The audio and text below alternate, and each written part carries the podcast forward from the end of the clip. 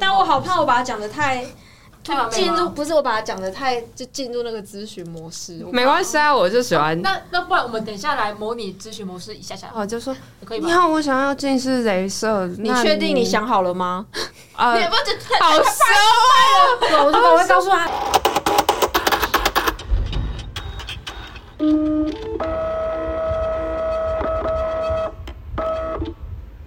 哎，欢迎收听，是在 Hello，大家好，我是 Dis。我是 YC，我是毛哥，嗯，就是这期跟上一集是同一个时段录的啦。那我现在解释一下，因为我没有跟毛哥说为什么我们要录两集，就是呢，因为我两个礼拜上片一次啊，但是我四月要去韩国玩。我们要一起去玩喽。对，我们要一起出去玩。然后我就想说，不行不行不行，就算出去玩，我还是要上片。所以我就觉得我还是有我的坚持。那 我就先好想上，进哦，重点是可以不用再，现在可以玩的安心一点。 不是 重点是我这样可以不用再见一顿人情，因为我真的很谢谢来的来宾。因为我们的来宾都没有收我任何一毛钱，然后顶多就是喝个饮料，没有关系，我们饮料等一下会两倍 double 的。谢谢，谢谢。对，是就是我真的都很谢谢大家。然后我就想说啊，这次终于请到眼科的专业人士来，那我就可以一次学个两集好了，因为我对眼科真的是很不熟。所以，我们这一次这一集要讲的就是近视雷射的议题。二零二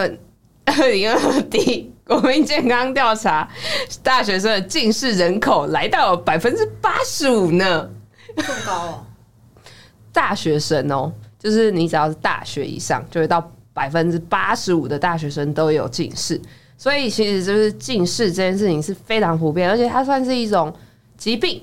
它其实算是一种疾病啊。对啊，近视、远视、屈光不正这种就叫一种疾病。就是大家不是想说只有什么青光眼啊、白内障那种才算疾病，其实胃矫正的屈光不正也是是造成视障很重要一大因素之一。那我们今天讲想要讲的就是大家比较好奇的是近视雷射。那大家一定会比较好奇的是，近视雷射雷射前会有一定的评估，那它需要哪些数值？就是可能视力还是什么？其实在，呃评估检查咨询开始之前，我们都会先做一个算是初步的快速的筛检。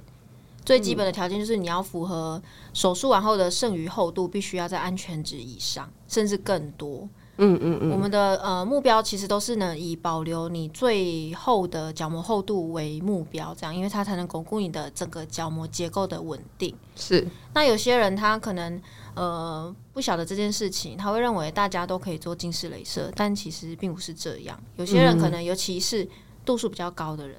他需要消融掉的角膜厚度越厚，那他本身自带的角膜厚度就要足够，并且达到标准，才符合做近视雷射的资格。嗯所以这个厚度的话，正常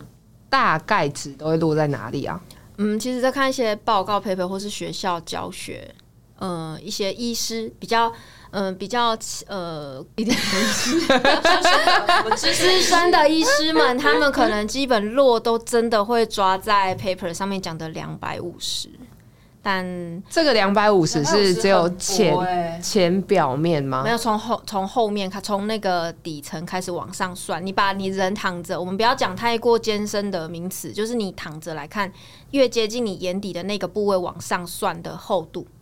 两百五十 U U M 吗对啊， New M 哎？U M 对对啊，是很对，但是它其实你说切完之后要剩两百五十，对，不包含你、哦不包含你切位置以上的哦，那不算，是你切的最深的位置往下算。那我们正常人在还没有开之前，大概的落在哪里啊？呃，平均落在五百到五百五，我觉得啦。啊，有些医师觉得就是四百多也可哎、以。那我的很厚哎、我快要六百嘞。哦，六百，呃，这我们都会笑称说这是很适合开近视雷射的角膜 被。称为是适合的人的，对啊，是不是？Y C 不要再劝退我了。我已经成功说服你 了。哎但是我觉得在做这个决定之前，真的还是要了解优缺点。我真的很想做。那如果我今天是一个患者，所以我进来说，医师、医师，我想要做近视雷射，你觉得呢？那我觉得要先了解是你的，不要那么理性，最好去里面问就这样，这个态度，验光师就把你赶出去 了。是不是先按个暂停键，我先帮你处理完了，我们再来继续讲。好啊，但是你会给什么意见？就是如果你在就是今天有朋友，或者是你真的接到患患者想要做近视镭射，你那你术前的时候，你会先给他什么样的意见，让他不要抱有太大的期望？我会先问他你为什么要选择做近视雷射？因为我不想戴眼镜，那你戴过隐形眼镜了吗？戴过啊，那戴隐形眼镜让你不舒服好吗干哦、很干。 那我们可能就要先来了解一下你的角膜的健康程度如何。假设你本身是一个很干的眼睛了，我会建议你先养一段时间，先就是比如说好好的用药啊、温热敷啊、点人工泪液等等的去保护你的角膜，哦让它在一个不是这么糟糕的状态下才来做。让我的防水就会比较好一点。 太子深了，哎、不是，那是你知道为什么我会讲到防水吗？因为我最近在打，等一下， 好算算了，全世界都知道我是谁。我最近在打论文，然后因为我做眼压相关议题，所以我就在打前防，哎、先打，我就先打了虹膜，然后打前防、后防，然后又打了防水，然后又打了泪液，所以我最近脑中一直就是前防后防防水，前防后防防水，前防后防防水。 好，这不是重点，要养好什么？你的内衣品质就对了。对，因为我们泪液就是有水平衡，还有你的值本身要稳定要好。嗯嗯，那因为现在的人大部分很年轻，很年轻就开始有干眼的现象。嗯哦，所以嗯，蛮、我蛮常劝退来咨询的人，知道你他是知道属于。劝退派的。我会告诉我在整个整场咨询里，我会告诉他所有的缺点。哎、可是你，你，那、你们有算业绩吗？我们家没有，哦，那没关系。 我想说，如果你劝退的话，有业绩的话可，是比起业绩，我比较在意晚上睡不睡得着。哦，这个就是有良心的验光啊不师。贩卖良心，对啊，我就是那种不贩卖良心，没有啦，生活才没有过得去生活才过没有。好，那我今天就是检查完，就是内衣品质什么，一切都 OK。那你觉得？你觉得你还会建议什么东西？还有你的，因为我们人还是要生活嘛，你的工作的安排，你的后续修复期的安排，还有我会在检查过程中去观察你是不是个听话的人。我是啊，啊、如果有些听 人起来好不像对我是哦听起来有点小轻浮，我是 因为有些人他光是在对谈的过程中，他就一直提出：那如果我没点会怎么样吗？那如果我碰水会怎么样吗？你就那瞎我掉如啊果。没有戴探针会怎么样嘛？但是基于现在 普遍会觉得医疗业也算服务业的这种状态下，如果我直接这样跟他说，我应该 是还是我们就录一段， 就是是你会瞎掉，然后如果就拿出来对播，患者就说如果你会瞎掉，然后 没有，我只是想要问说，如果我的角膜太薄，是不是也不能打？其实我就会很真诚的恐吓，呃，很真诚的告诉他，不小心冒出内心话， 恐吓恐 吓，对，因为一般人真的不知道会变成什么样子，因为现在大家看到的都是好处，网络上哎你怎么对，查？哎、我真的是去网络上查，就是各种我想要找坏处哦，然后大家都说。我我我打了十年都不会怎么样怎么样，我十年了，然后怎么样怎么样？有有有出现一个，就是他就说什么他呃，可能视力值没有恢复的这么的好。对，这个这个是我在里面看到仅有几个的不好的评论。可是有时候十年其实还不够久，因为其实他的问题都还没有真的冒出来，可能需要时间还需要再拉更久一点。比如说，可能比较久以前，可能十五年前、二十年前的术士，那他现在问题冒出来了，其实都很棘手。是不是因为我们的那个仪器也都一直在在更新、在变强的关系啊？呃，其实就是互相在很像在追逐的那种感觉，因为像是刚才呃提到以前二十年前或三十年甚至更久以前的术士，我们叫做钻石刀的年代，他开的嗯人，嗯嗯当时一窝蜂去开刀的人，现在基本都已经来到白内障的年纪，但其实在这之前，他们就已经开始发生视力模糊，或是说视觉品质很差这个现象。那初期我们在遇到这种状况要换算水晶体的时候，真的在十几年前真的是非常算不准。因为机非器常困难仪器因没有为那你么的角膜被手术完之后，就是仪器上跟不上这种变化型的眼睛。哦对，因为仪器它在收集大数据或者在设计的当初，其实并没有参考这些参数。但是这几年来，包含大量的过去的近视雷射的病人等等的仪器，或是网页的计算，或是呃度数的计算，其实都已经越来越精准，越来越厉害了。是是是，对，那当然没有办法保证说十年、二十年后会不会有什么状况，可是这个部分就真的是会提出来说，因为有些人会觉得我戴了二三十年的眼镜，我想换取十年、十五年可以不用戴眼镜啊，反正老了我还是会白内障，还是会有其他问题，不用看那么清楚没差，就是有这种人，所以这样的人就可以开刀没有问题。其实我觉嗯得手术都是会呃会研发或是。呃，创造这个手术方式一定是因为有需求，但是也需要一点取舍啦。对，你要有这个东西的时候，你要去考虑一件事情：做这个手术对你来说带来的方便度跟优点有没有大于缺点？是，毕竟这不是一定要开的东西。对，像之前我遇到一个妹妹，她是忍很久，然后她妈妈跟她说：“你大学毕业就可以去做近视雷射。”那她来咨询之后，就发现角膜厚度是真的不足。是多少而已，嗯，它度还是它数度也太是接高近了一千度，然后但是它的对它，我忘记它角膜厚度多少，但就是开完之后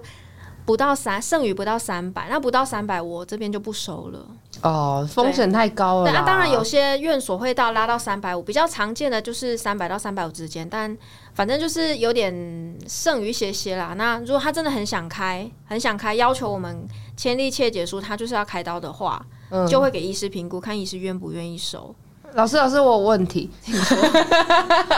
毛老师， 那如果我今天就是角膜厚度太薄，今天开完，医生已经有劝导我，真的开完之后太薄，会发生什么样的疑疑虑？你说就是会发生什么样的后这遗当症？然就是不开啊！啊，如果说模拟啦，可对能模会拟发生的事对情就是未来会出现圆锥角膜这个很可怕的东哦西。哦，对，对然后嗯，还有就是任何，当然就是圆锥角膜这个啊是大魔王啦，主要最怕在那个厚度的取舍，主要就是针对这个部分，因为怕它最后变成圆锥角膜的一个病患。你要科普一下圆锥角膜吗？圆锥角膜，你就想象一下你在路边看到那个圆锥筒啊，你的就是你的角膜角膜就变角那膜个会往外推出，然后凸出来，越来越凸。初期你可以用硬式隐形眼镜或巩膜片，呃，去把它压住，但是视力会越来越差，越来越差，直到最后可能你的出路就是去做角膜移植。哎、真的，你就只能做角膜移植。有兴趣的听众可以去 Google 一下圆锥角膜的图片，其实蛮恶的。我们角膜六层嘛，那通常会打到哪一层就停，我们都打在基质层，所以就是第三层中对，间打那在一中间层。那一层，因为主要诉求都是打那一层。市面上所有的近视雷射的，当然、啊、摒除掉以前那些什么钻石刀那些了哈。那对，现在市面上的手术都是打在这一层，所以不会打在上皮层上皮会在修复，所以打在那里没有用。打心哦，酸因为打心 酸的，因为他等一下打完之后又发现长出来哎又回来了哎又对长更厚，对，啊又在更厚的话，那度数而且上还长得就不一样均匀哦。你就整个先先变不规则散对， 光了。但是这些其实怎么讲，这有点像鸡网的感觉。那么多人拿 iPhone 都没什么问题，但是就偏偏有一只刚好是鸡网的话，那问哎题就会很严重。重所以欸手术真的就是有风险，必须要先想清楚你有没有办法去承担这个风险，嗯你有多渴？望不要戴眼镜跟隐形眼镜。嗯，嗯嗯对。那你会就是什么？除了就是角膜比较薄的人，啊，还有什么人会不不建议还他近视雷射啦？嗯，现在有一个仪器，它是可以测量你未来的圆锥角膜率，就算你的角膜是够厚的，假设你的曲率被机器的大数据去计算之后，发现你其实有可能几 per，它机器机器的参考守则是希望超过二十 percent 的人就不要去做，可是对我们来说，超过五 percent 以上我们就拒绝，哦不或太是敢建去，哦议你不要开刀了。毕竟它还是有一个风险嘛。对，因为你不晓，他其实这个意思是在说，你不动它，它就是稳稳的、很平安的这一辈子过完。但嗯是如果你给它刺激的话，它可能就会引发，就会开始猛爆 性的走向毁灭的道路。而且它又是一个不可逆的。对，没错，不可对逆。对嗯，那我想就是讲一下，就是还有就是瞳孔大人是不是也不太适合做近视雷射？嗯，现在的机器针对光学区的制作已经比较大，也比较克制化了。现在嗯那是做多少？普遍是可以做六点五到七。哦，现在可以做到这么大了、哦。对，但是但是还是要参考你整体打下来，整个治疗区有多大，我们还是会有一点限制，会参考你整个眼球的参数，机器也会帮你做评估。只是有些人他会呃，我们通常不会真的直接打到这么大，会打小一点，为了安全性。可是就要跟你讲清楚，光晕眩光这个部分基本是不太会改变的，嗯因为其实瞳孔大的人，他从小其实根本就不知道什么叫做没有光晕跟没有眩光的世界。哎呀，他就没有一个很锐利、很锐利的事。他看夜间视力看灯啊或什么，就是有点发散状这样子啊，因为他也习惯了。确实，确实在手术刚做完的三四个月，maybe 这段时间内，其实是真的那种感觉是会更明显一点的，嗯包含干眼的感觉啊，包含就是眩光光晕的感觉，都会再更明显一点。嗯，但是其实，在三个月到半年以后，我们都说他毕业了，就是呃整个修复期差不多，他也习惯。其实我们蛮多病人，其实我们都会希望他三个月内都要定期回诊，我希对望照顾他到满三个月，但通常第二个月开始就爱来不来，就是都觉得我没怎么样，啊算了，你就不放弃想他吧。就我还是会关心他，我怕他突然回来的时候跟我讲说，我本来就不清楚，那我会困扰。所以其实开完之后，视力值会变差吗？不会变差，你矫正前可以达到什么视力值，甚至在术后是有机会更好的。因为有些人针对镜片叠加的验光情况下，他其实是不太适应的。哦那有的人直接裸，就是手术完了之后，他的感受是更好。当然，前提必须是他养好了，不可以拿什么手术后一两个礼拜或者手术后一个月这种事情来去评论我的视力值到底好不好。我看过满一年才变好的，哦，真的哦，每个人修复术真的是不一样。因为毕竟镜片这种东西，它就只有一个屈光屈光面，这是我们老板常常讲，你要怎么做到，就是让，因为我们老板是做镜片的，他说你要怎么做到一个镜片就让你的屈光，就是你的视力品质变得很好，像相机一样。但我对啊知道最近好像那个什么蔡司的那个 千岛派什么蛙哥那个好像蛮厉害，蛮厉害的啦他其实他用的对仪器，他用的仪器是跟我们做近视雷射的检测仪器是一样的，你说那个钱宝类似佛的吗？对类似的观念。哦，对，没错没错，这不是叶配哦，还是对蔡司蔡司要来叶配我们， 我们也是我们的没有问啊题、啊联络联。络信箱在下谁面。都信在下面， 我们需要糖果爸爸赞助 我。们需要，很需要，很需要。如果哪一天就是我真的得到赞助，我应该会把就是第，因为我这一集是第十一集，啊，我就是前面就是十节来宾就说。来吧，我们来聚餐喽！我们有干爹喽！ 啊，谁要跟我一起讲干爹呢？ 我们很需要，对，反正就是近视也是有一定它的风险啦。那如果就是你还是要做事事前的评估、术前的评估，你还是要听从验光师跟医师的建议啦。我觉得不要有些事情不要固执啊，因为毕竟眼球就只有两个，然后近视雷射做的又是不可逆的。那你知道那种可植入式的隐形眼镜吗？嗯，知道。你们店你们家有在做吗？我们家有做，但不多。就是我们会觉得，你与其要做这种东西，你倒不如直接做晶体置换术。可是晶体置置换换术不是要更贵吗？更贵是一件事情，但是有些人会舍不得的是自己原本的水晶体。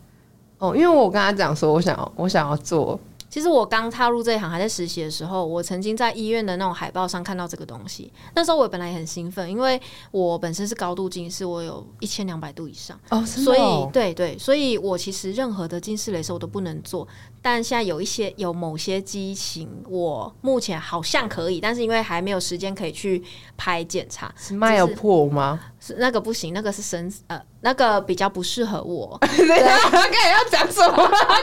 没有啦，就机越用器对那个那个对我来说不行，因为我厚度真的是不现在太最够新的是什么？嗯，你说你刚才说什么？最新的呃，当然 Smart Pro 我知道它有出最新的啊，很多机型其实就是手术方式不同啊。我讲我比较适合的是做最表层的那一种叫 Smart Trans PRK，哦，TransPRK，对，但是它最大的致命缺点就是修修复要很久，所以对我啊等于要留职停薪。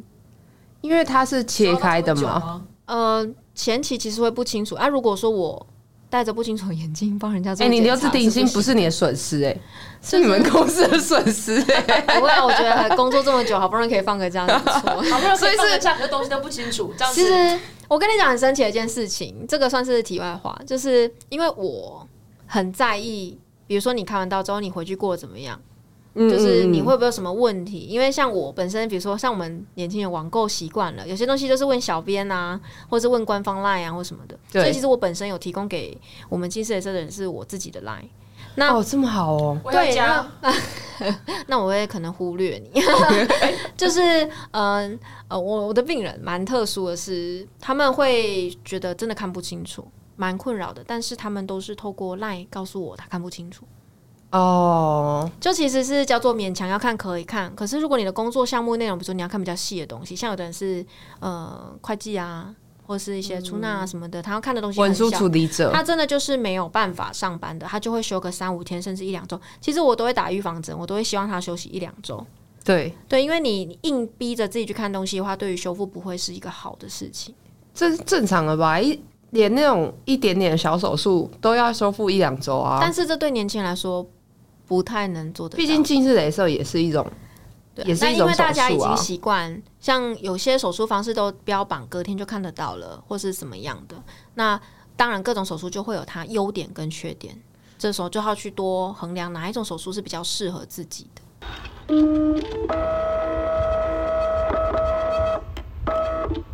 请记得帮我订阅，然后下面按五颗星哦。